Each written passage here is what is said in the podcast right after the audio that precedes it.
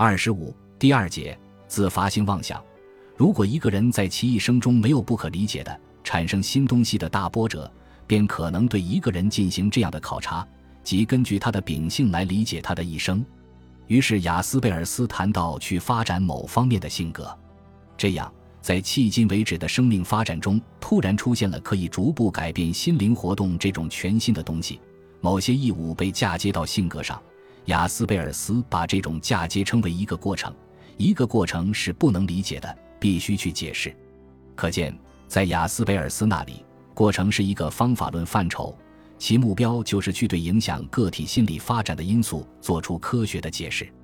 拉康发现，这一概念对建构人格科学十分有用，它有助于我们去建构主体的生活史，以探求主体精神状态的改变。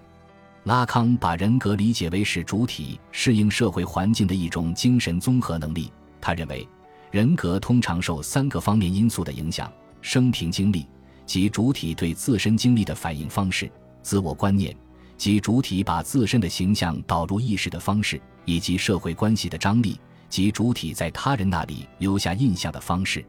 这一界定的重要性在于。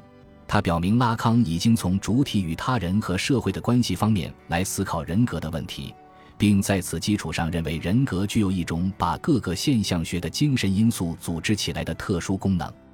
依据这一人格理论，拉康认识到妄想症和精神病的病因与主体同世界的关系的具体历史有关。这显然已经抛弃了他的老师克莱朗博尔的心理自动作用综合征的概念。因为这一概念强调精神病的瞻望特征与人格没有直接联系，而可能具有某种体质方面的原因。回到前面讲过的埃梅的病例，按照雅斯贝尔斯的具有现象学色彩的精神病学的方法，既然个体生活中的许多传记事件将对主体人格的综合能力的形成产生重大影响，那么精神病学家的第一步就是要通过尽可能完备的收集、整理。描绘病人的生平材料，来重建病人的生活史。拉康通过一年多的访谈、调查和阅读，最后给我们描绘出了那个名叫玛格丽特的病人及埃梅的生活史。玛格丽特·庞泰恩，一八九二年出生于莫里亚克的一个农民家庭，他是家中的第五个孩子。他其实是习用了他最大的姐姐的名字。这个姐姐在埃梅出生前两年死于一次意外事故，所以埃梅出生后。他的父母把大女儿的名字给了他。需要顺便说一下的是，达利也有着与此完全相同的经历，并是这一由父母强加的经历为他生命中原始的创伤性事件。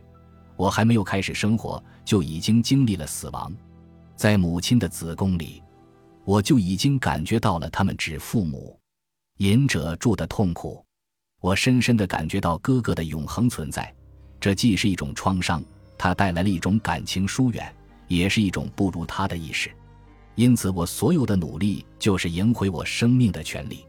达利的这番话就像是对自己的诞生创伤做的一个精神分析。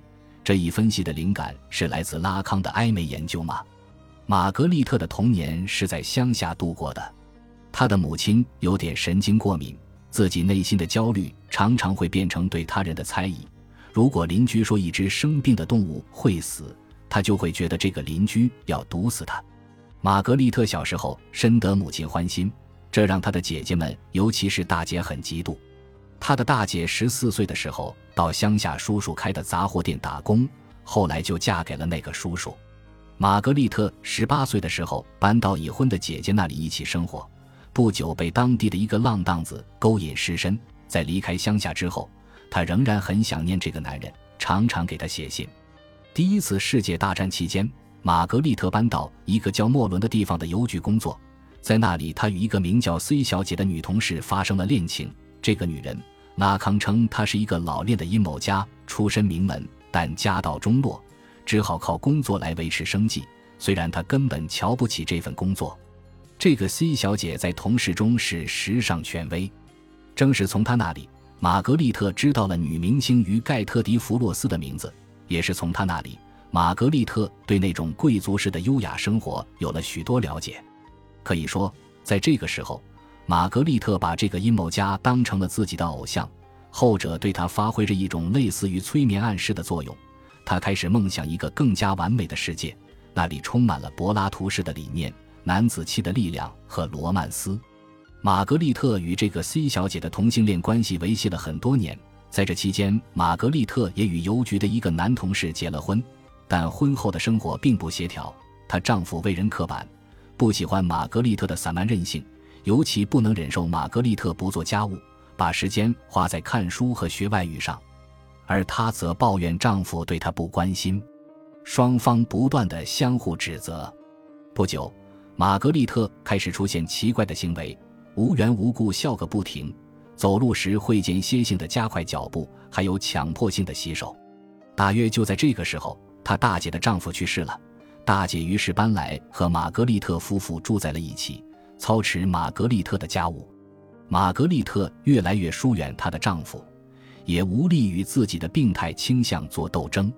虽然她对姐姐的侵入和不断批评感到不满，但她任由姐姐支配。就像当初他顺从于那个阴谋家偶像一样。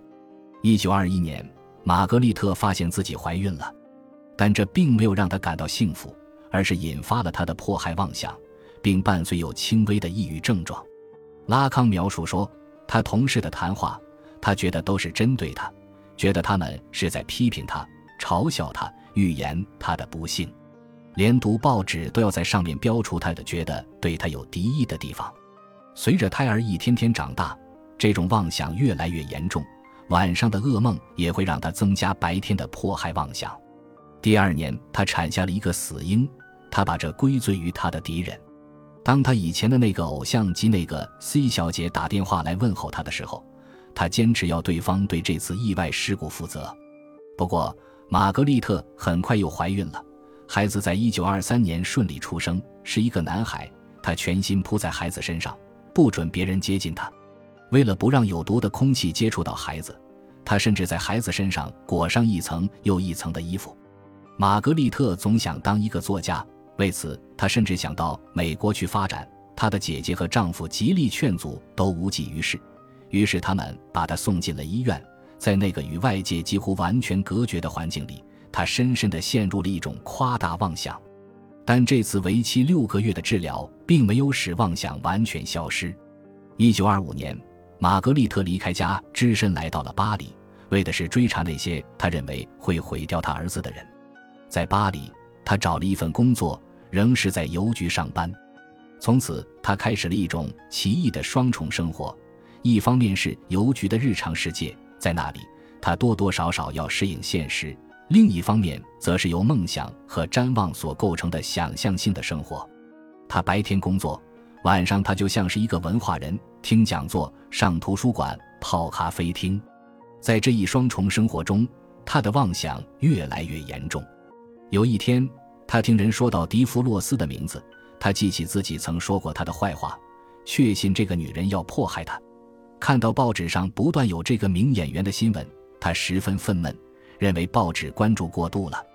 除了迪弗洛斯，玛格丽特幻想中的迫害者还有其他名人，其中包括另一位女演员和一位男性作家。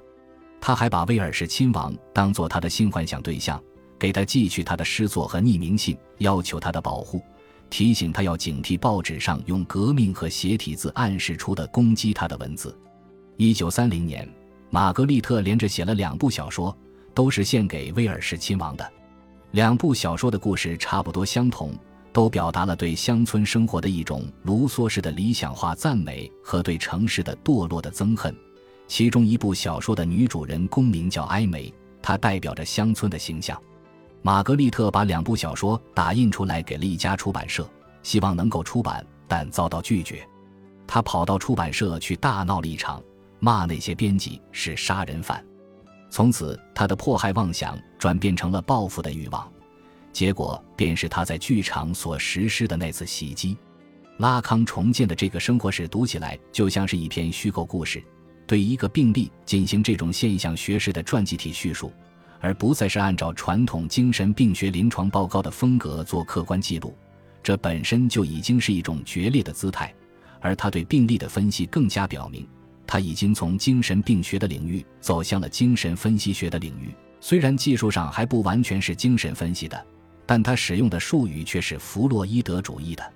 并且在分析中，拉康采用了玛格丽特小说中那个女主人公的名字，称玛格丽特为埃梅。